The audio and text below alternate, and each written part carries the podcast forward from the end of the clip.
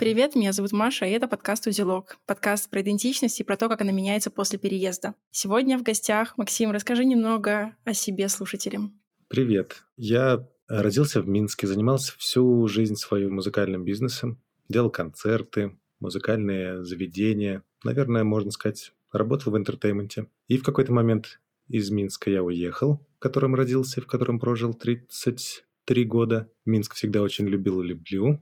Успел пожить, поработать в Киеве, влюбился в Киев и теперь странствую, так скажем, без постоянного пока места жительства. Например, прямо сейчас я в Тбилиси, последнее место жительства Генуя, и не знаю, что будет дальше даже. Ну, то есть из Киева ты переезжал уже в Геную и какое-то время жил там, а в Тбилиси ты сейчас временно, да?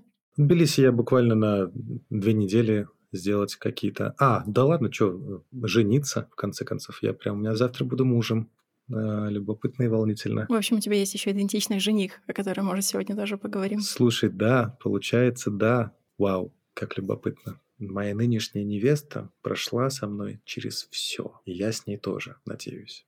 Мы прошли через год раздельной жизни. Я был в Киеве один. Мы прошли через и приятные, и неприятные периоды. И сейчас я жених, я очень счастлив. Я никогда не воспринимался никем из моих э, близких всерьез, как э, семьянин или кто-то еще, потому что я шалил, так скажем, э, в определенном возрасте. Я любил внимание, в том числе дам, и у меня была такая своего рода репутация. То есть э, мало кто меня представлял в такой роли. Это правда. Вот это новая совершенно для меня идентичность. Самое интересное в том, как я спокоен по этому поводу. Мы снач- сначала думали, что нам ну, придется э, расписаться для каких-то таких э, документальных дел, а потом выяснили, что не надо. И такие, ну что? И вот, и вот, и вот так я завтра буду... Я приобрел рубашку, и завтра я буду надевать кольцо на палец э, женщине, с которой я хочу провести всю свою жизнь.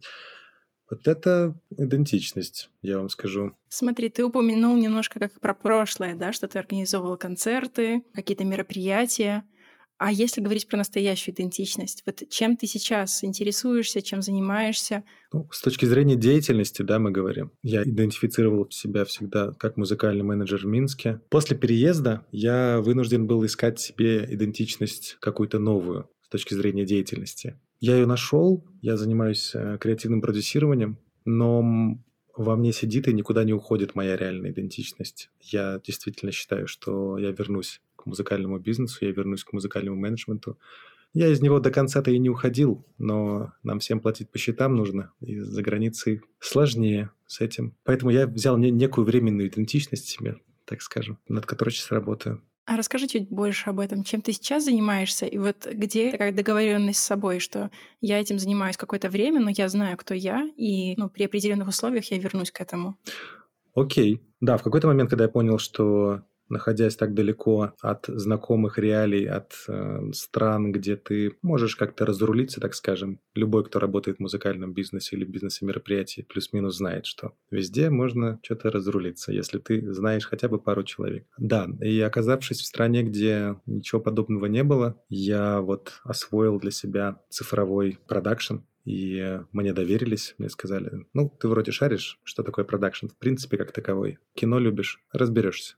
Ну и как-то разобрался. И достаточно весело и играючи занимаюсь производством рекламных роликов для компьютерных игр. Это есть CG, да? Это есть CG. Computer Generated Image, CGI. Mm-hmm. Но новая вещь, совершенно по-другому работает голова, это класснейший опыт, полезнейший. А если вот говорить про это понятие разрулиться, я понимаю это так, что ты можешь приехать куда угодно, и ты, возможно, найдешь каких-то знакомых. Так или иначе, есть люди, которые тусуются, которые слушают музыку, которые хотят собираться. Можешь ли рассказать, с чем ты столкнулся, когда приехал в Италию, где сама эта, возможно, культура тусовок отличается? Это правда, она отличается сильно, особенно в определенных городах. Италия страна очень разная. И, например, в городе, где я жил, я бы не сказал, что существует какая-то богатая ночная жизнь. Не Милан, так скажем. Там свои законы, свои правила. В любом новом городе, чтобы, извините за такое слово, но часто использую его, чтобы всосаться в этот движ, тебе нужно время, узнать людей, тебе нужно, извините, и себя показать как-то. Это все на человеческих эм, зацепках происходит. И у меня не было этого времени, когда я приехал в Геную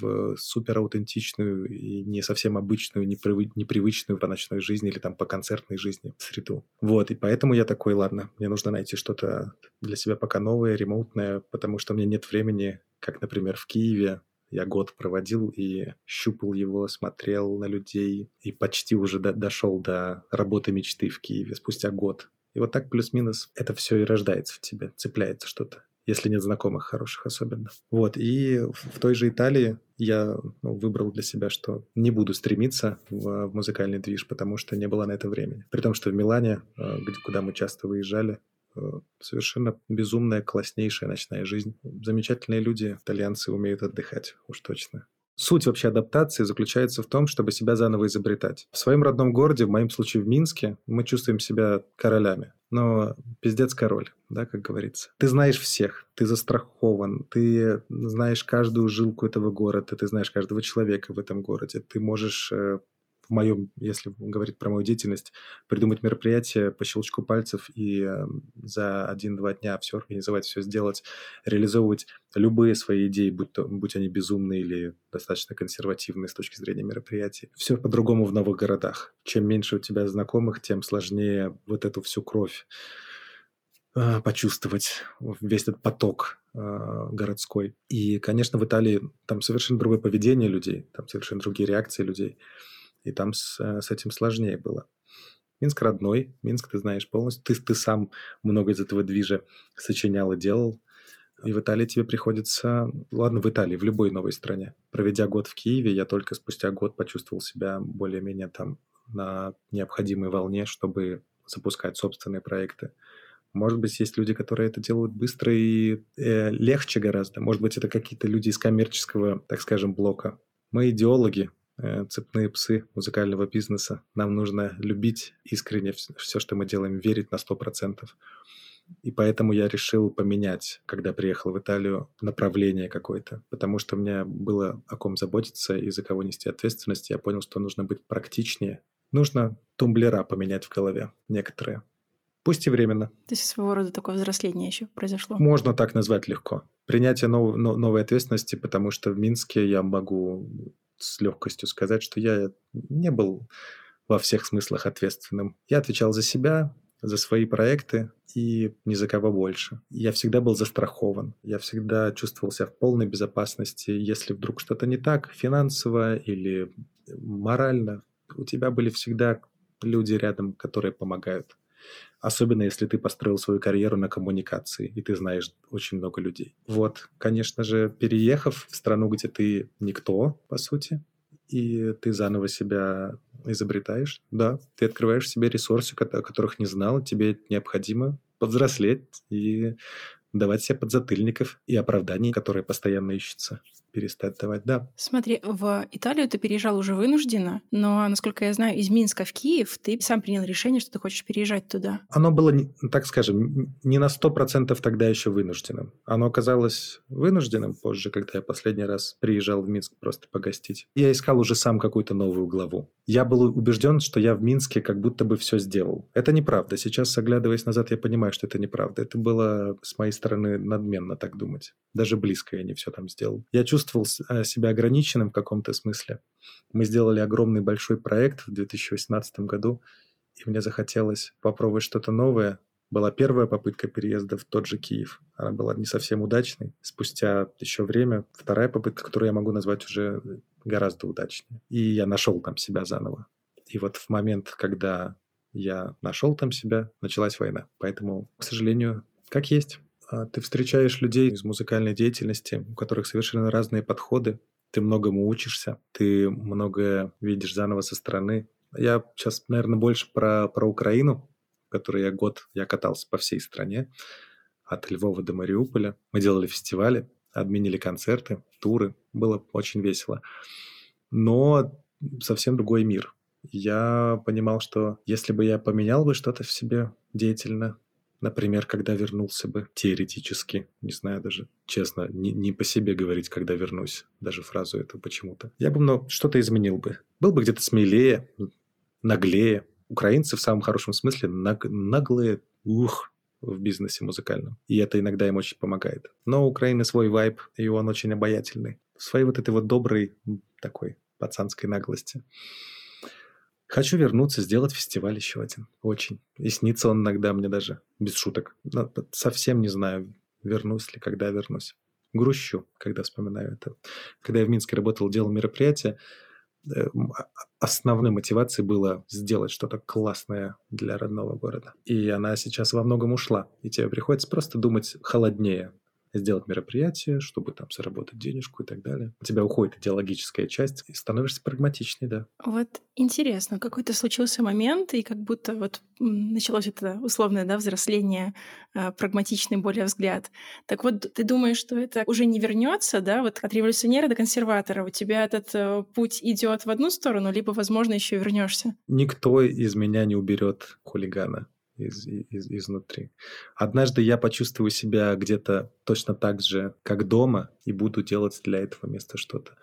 Я придумаю, вот честное слово. Я сохраню свою идентичность с точки зрения э, убитого вообще э, любовью минчанина, и я найду, найду выход э, этой любви естественно. Потому что мой Минск — это не только границы города, это еще и люди, которые здесь везде, которых я встречаю случайно в Тбилиси только сегодня пятерых. Просто и ты киваешь им так. Не особо бежишь обниматься, просто киваешь такой. Нормально, нормально. Типа, и все, все, все все прекрасно понимают, что мы, возможно, увидимся через неделю в совсем другом городе, например. Это все придет, это, это все живет, и я чувствую эту любовь, и я чувствую это комьюнити, которое вынуждено образовалось в странах Европы. Так что все, все впереди точно. Я, я ни в коем случае не, не отчаиваюсь. Самое, наверное, для меня преступное чувство, к которому я никогда не хочу прийти. Но смотри, Минск как люди, он сильно шире, чем Минск. А вот Минск как место, какие места, они занимают особое место в твоем сердце? Ну, очевидным будет ответ «родной район», я родом из Уручья. Очевидный ответ будет улица Октябрьская, потому что там началась важная глава моей жизни с баром хулиган. Есть пару таких мест, совсем своих, которые никто не поймет, почему они прикольные. Есть пару лавочек, которые только ты понимаешь вообще, почему это культовая легендарная лавочка. Места, куда мы ходили курить между уроками в школе. Прости, господи, мы тогда говорили смокать. Ну, и я каждый раз, проходя мимо, я очень люблю школу свою. Я люблю свои школьные годы. Искренне обожаю каждого человека, с кем я там рядом был. Это прекрасно. Я люблю цепляться за это, я люблю ностальгировать, я люблю садиться и вспоминать, с кем мы учились, смотреть что-то их в соцсетях, смотреть, как у них дела. Поэтому да, мой, мой родной район и моя школа для меня многое значит. Ровно как и университет. Я учился в МГЛУ. Я не доучился там, но я с огромным удовольствием проводил там время. Да, больше выпивал, но э, чему-то и учился, наверное. Прекрасное время. Мы с тобой, когда общались перед вот этим разговором нашим, э, я затронул сам тему того, что вместе с ответственностью, с переходом ответственности в мою жизнь, э, поменялась и другая моя идентичность, которую я сам в себе видел, о которой неловко иногда говорить, но я ее в себе видел. Это вот э, алкогольный э, типаж. Я любил выпивать всегда, и я всегда выпивал это было частью моей идентичности, и я должен себе честно об этом э, говорить. Потому что, исходя из той работы, которой я занимался, э, исходя из того образа, который я должен был иногда и поддерживать, и иногда с удовольствием это делал, я не буду сейчас себя жертвой выставлять, э, моя жизнь была, с учетом баров, которые мы открывали, и доступа, моя жизнь всегда шла под руку с алкоголем. Я никогда не употреблял в жизни наркотиков, и алкоголь был мо- моим вот этим вот э, основным, единственным, это называется стимулятором, да? Вот. Это тоже сильно изменилось, это я тоже, наверное, должен отметить. И как-то и для себя, если мы этот разговор я могу для себя воспринимать как своего рода терапию, и о каких-то вещах я, может быть, не, не говорил никогда вслух кому-то или себе. Это тоже изменилось. Я тоже здесь должен это отметить и гордиться собой, потому что я перестал употреблять алкоголь э, как-то for the sake of it, э, просто потому что это прикольно. Э, это все поменялось. Я начал ценить алкоголь, особенно в Италии живя. Come on, это все. Я открыл для себя мир вина. Это совершенно прекрасно. Я до этого любил другие напитки. Это тоже поменялось во мне сильно. Если говорить еще об одной твоей идентичности, я не знаю, как правильно назвать, это любитель кино, либо синемофил, синемоголик, не знаю, как правильно, но у тебя есть классный телеграм-канал, That's what he said. Расскажи немножко об этом. Канал родился однажды, потому что я достал всех своих друзей с расспросами, а ты смотрел это, а ты смотрел это, а тебе надо посмотреть это. Я убитый синефил, синемоголик, э, кто угодно. Я люблю и считаю, что нужно любить кино разное. Искренне не понимаю людей, которые считают, что в развлекательном блокбастерном кино нельзя от него получать удовольствие. А при этом надо любить маленькие камерные драмы, снятые за три копейки. Я за те эмоции, которые кино в себе несет. То есть э, вот я буквально последние три дня каждый вечер смотрю, у меня сейчас период боксерских драм, рыдаю вообще во всем. Так классно. Потому что вот так, такое время мне надо выплакаться, а нет ничего круче, чем боксерские драмы про андердогов. Люди часто раз, э, разделяют там любителей Марвел на, на любителей артхауса, до сих пор так говорят. Я всегда выступал за то, что можно одинаково любить все это. И вот буквально этой ночью киноакадемия нам доказала, что можно э, любить странное, странное кино и отмечать его вместе с теми же работами Спилберга и так далее. Я типа очень люблю все везде и сразу, и я, я проснулся. Я просто скажу, что мы записываем в понедельник, а вчера как раз был Оскар. Да, я проснулся в восторге. Ладно, лучший фильм, а лучшая режиссура и сценарий – это вау. Странно, но очень круто. То есть э, суть моего синефильства в том, что любить надо кино всякое. И не нужно стараться быть слишком умным и говорить, что ты никогда не можешь получить удовольствие от трансформеров. Come on, даже там можно иногда кайфануть. Влияет ли как-то кино на формирование твоей идентичности? Сто процентов. Мой третий родитель была трилогия «Назад в будущее». Я там научился хорошему и плохому. Когда мне грустно, я смотрю фильмы специально те, которые меня повеселят. Когда у меня ощущение, что во мне что-то сидит, и мне нужно это там, например, выплакать или что-то еще, я вот, как уже говорил, смотрю боксерские драмы, или же, когда мне нужно научиться эмпатии, я смотрю «Кита» недавнего. Иногда, когда человек говорит, я что-то фильмы особо не смотрю, я что-то, типа, мне что-то... А я, типа, меня трясет, я не понимаю, как. Мне, мне кажется, что это визуально, ну, любое визуальное медиа, особенно кинематограф, должно формировать тебя всю твою жизнь. Вот. Но некоторые выбирают другие вещи. Некоторые вообще не выбирают ни, никакое медиа. Я не читаю книги, например, я смотрю только фильмы. И я считаю, что любимое медиа, у кого-то музыка, у кого-то кинематограф, у кого-то литература, у кого-то живопись, они формируют точно так же. Ты думаешь, буду ли я дружить с человеком э, по любимому, по любимой комедии, например? Ты сразу для себя понимаешь, о, все, все окей, матч. Что мы делаем в тени? Да, да, все, класс. Расскажи немножко об этом. Что ты в это вкладываешь, в героев, вот в жанры, какие ассоциации накладываются, и какие наклейки, знаешь, ты наклеиваешь на этих людей, которые любят то или иное кино? Очень, да, очень легко ярлыки вешать на людей. Ну, я в итоге для себя решаю. Это фильтр для многих, да, это иногда нечестно. Есть guilty pleasure фильмы. И я тоже люблю какой-нибудь высоколобый киноман скажет, ты что, совсем с тобой нельзя общаться после этого. Это же все объединяющее явление, это же все с кем мы видимся в очереди на нового Гарри Поттера и смотрим такие, а, да, шаришь, да. Это все ощущение, это связь, не знаю, как сказать. Ну, это и возрастное, да, типа, только, наверное, мое, мое поколение росло нам там на назад будущее, как, как, как и я. Но я никогда не смогу э, всерьез воспринимать человека, который будет мне э, с пеной у рта доказывать, что американское кино это все, это сплошной фуфел. Есть такой достаточно до сих пор еще держится это стереотип о том, что американское кино это плохо. Несмотря на тот факт, что американское независимое кино с конца 60-х это, это прекрасно. И я всегда буду холоднее относиться к людям, которые по стереотипам так э, ведут себя. Комедии важны, юмор важен, если кто-то назовет э, фильм «Голый пистолет» глупым, я не смогу с этим человеком сформировать реальную связь. Поэтому никогда не, не банально спросить, а какое кино ты любишь, если, например, тебе нужно с человеком поездку вместе поехать длительную или проект вместе какой-то вести.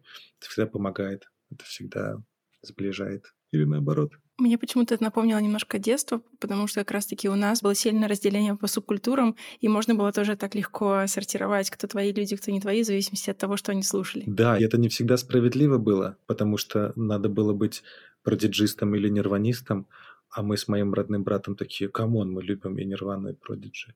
Типа, а так нельзя было. И мы чувствовали себя ограниченными немного, что нужно выбирать сторону, типа, ты что, кислотник, ты что? Как они назвали? Гранжист? Но да, ты совершенно права. Так всегда легче, наверное. Нам легче иногда существовать по лагерям, по комьюнити. Чувство принадлежности. Без него никак, особенно сейчас, когда все разбросаны. Но у нас сейчас есть объединяющее наше происхождение. Наша любовь к, к нашему городу. Сейчас мы встречаем людей, и у нас есть довольно мало времени, чтобы с ними познакомиться, возможно, там задружиться, да, мы переезжаем там, из города в город и прочее. И вот ты уже упомянул, например, происхождение. Это что-то, что может нас сразу объединить. А какие еще факторы, да, которые, может быть, темы, которые ты поднимаешь с людьми, либо вот такие какие-то маркеры, когда ты понимаешь, что, ну да, мне человек интересен, и как ты себя позиционируешь, когда есть очень мало времени и нужно себя представить так, как ты бы хотел? Ох, это так сложно. Происхождение работает классно. Сейчас, когда ты встречаешь человека, у меня было в Генуе, я где-то в фуникулере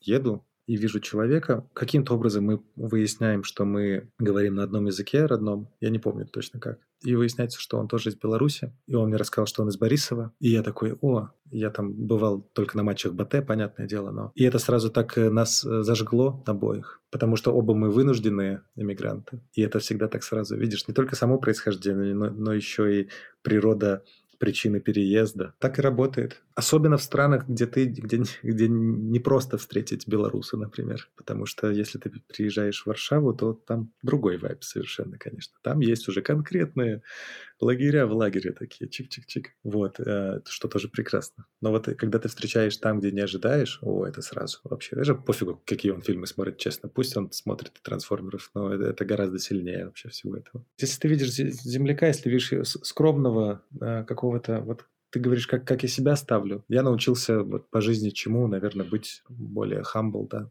humble, поскромнее, поприземленнее. Вспоминая тему, это в Минске ты сам себе король и весь такой э, классный, можно где-то быть понаглее, где-то, может быть, там что-то повыпендриваться. Э, я очень рад наблюдать за тем, как меняется моя постановка себя, вот особенно с новыми людьми. Это сильно меняет. Вот реально ты становишься рассудительнее, спокойнее, скромнее, добрее, ты не позволяешь себе психовать, ты такой потому что тебе нужно решать проблемы. Их дофига, очень много. И они будут еще. Первый год иммиграции прошел, проблем было так много, что ты научился в первую очередь calm down, держи себя в руках. Так и работаю над собой. Вот сегодня ты чувствуешь, что что-то в тебе не поменялось за это время, несмотря ни на что. Может быть, что-то такое, не знаю, условно белорусское, даже, может быть, немножко странное, но что ты понимаешь, тебе нравится, тебе подходит, ты так делаешь, твои друзья так делают, и это с тобой.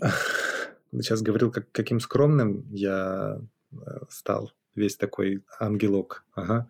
Но при всем при этом, э, когда я иду смотреть футбол, я иду смотреть футбол, как всегда я смотрю футбол. Я остаюсь совершенно психованным и не очень э, удобным для соседей по столикам, болельщикам футбольным. Моя душная большая, меня это возвращает в те времена, когда я начал любить футбол, будучи в Минске. Да, я ярый болельщик лондонского арсенала, не Тульского, не Киевского, лондонского. В каждом городе, где я нахожусь, я первым делом смотрю, где паб, чтобы смотреть ближайший матч. Это тоже очень важная штука э, для коммуникации, потому что, например, в той же Генуе, когда у меня было очень много работы, и я почти не выбирался в город, чтобы знакомиться с людьми, чтобы там заценивать концертные площадки, что-то еще, у меня была только одна отдушина. Я знал, что в пабе я встречу каких-нибудь бритишей, либо я сяду им на уши, либо они мне сядут на уши, и мы проведем э, иногда непредсказуемый вечер, иногда пьянку, иногда что-то еще. Иногда я удивлюсь, а как могут подробно знать э, британцы историю Минского протеста 2020 года. Иногда наоборот такой видишь полная совершенно неиз, не, неизвестность и не наши проблемы. Вот это вот да, это важная часть очень для меня. В, в этом смысле футбол как объединяющая штука тоже. Ты садишься просто рядом с незнакомым человеком, ты, ты смотришь на него, и ты что-то крикнешь на экран грубое, и он такой «да», и все, и вы уже кореша на вечер. Это тоже классная история. А говоря про что-то, что во мне сидит, есть ужасная вещь. Ты начинаешь очень сильно любить картошку когда ты видишь пюрешку в стране, где пюрешку особо не принято регулярно есть, ты млеешь, и ты просишь добавки всегда. Вот. Гастрономия все-таки нас привязывает к своему происхождению во многом. Да, вежливость это какая-то. Всегда ты такой иногда сам себе говоришь, что ты такой, что такой весь какой-то вежливый. Ну, типа, в некоторых странах там не придерживают двери, там какой-то движ, там в Милане все ходят, ходят, все, все такие быстрые, такие, там чуть-чуть, нет времени а ты там со своими, пожалуйста, проходите, вот это вот все. И со мной был украинский мой друг как-то в Милане, и он сказал, типа, ты вот такой ты белорус уже на, на какой-то... То ли я бычок его поднял и выкинул э, в мусорку. Такие еле уловимые вещи остаются в дороге. Есть ли какой-то, может, у тебя слоган, который тебе последнее время помогал? Например, какая-то короткая фраза, которую ты повторяешь в голове и понимаешь, что ну, все хорошо. Есть фразы, которые я повторяю, чтобы понимать, что не расслабляйся, мать твою. Однажды э, мы придумали слоган для, для бара «Хулиган». Я говорю «мы», имея в виду себя. Я придумал этот слоган. Он меня двигает с тех самых пор. Фраза «больно надо», написанная через точку. Пару уровней здесь есть слоев. И я себе ее как, как какой-то символ, не то чтобы слоган, в котором я живу, но какой-то символ того, что типа собрался, больно, пауза, надо, окей. Я упоминал, что мы смотрим много боксерских драм с моей невестой, и мы оттуда фразы сейчас берем. Когда мы начинаем э, друг другу ныть, что «О, как это все надоело, боже мой, когда можно уже отдохнуть будет». И мы друг другу э, начинаем говорить «no pain, no pain», типа step by step, вот эти вот все. «It's you against you», вот эти вот штуки. Можно еще не слоганом, но просто какой-то позиции, то, чему я в Италии научился. Совершенно невероятный итальянский народ э, научил меня ценить больше свободное время, свой отдых, э, так скажем, э, не быть к себе слишком строгим постоянно. Да, нужно себе говорить, что надо, Максим, надо, но при этом не забывай уделить время рассвету или закату, своему коктейлю, чтобы вот ни о чем не думать, а смотреть на свой пироль и думать, ох, как свежо, как хорошо. И там люди счастливее. Я вижу, как там стареют люди. Я вижу, насколько активные там люди э, после 70, например. Они, они надевают все снаряжение, идут охотиться на, на осьминогов. И да, и приносят его в дом муж моей мамы. И мы потом его едим. И это круто. И он говорит, я уважаю этого осьминога, я его ем с уважением. Они счастливее. Если сравнивать э, то, какие лица ты видишь в транспорте, да, людей, особенно старшего поколения. А, в старой Европе я не только сейчас про Италию, я думаю, что я всю старую Европу имею в виду, и страны постсоветского пространства. Я думаю, это не секрет ни для кого, не сюрприз, что это совершенно разные лица. Это совершенно разные истории и, и ощущения себя, уважение к себе. И совершенно разная пенсия. Поэтому не слоган, но я напоминаю себе всегда, что иногда можно побыть немного итальянцем, иногда можно незапланированно сделать перерыв на обед. Да, ты выбесишь э, кого-нибудь, кто придет к тебе в магазин что-то купить, а ты его он типа продинамил так. Мы первый месяц все время бесились, что типа никто не работает по, по, по внятному э, какому-то графику. А потом такие, а кому? Типа, эй, эй, мы на море, это Лигурия, все класс. Этому учусь. До сих пор учусь, но чему-то уже научился. Где-то я просто говорю полегче. Все окей. Ошибся, ничего страшного, исправишься. Без ошибок невозможно прожить. Вот, поэтому да, говоря о слоганах, учусь у итальянцев любить себя и мир вокруг себя. А что бы сказал ребятам, которые находятся в похожей ситуации, чтобы их поддержать? Никогда не поздно заводить новых друзей. Я, я видел людей, у которых а, есть огромный страх а, о том, что они оставили э, свою прошлую жизнь.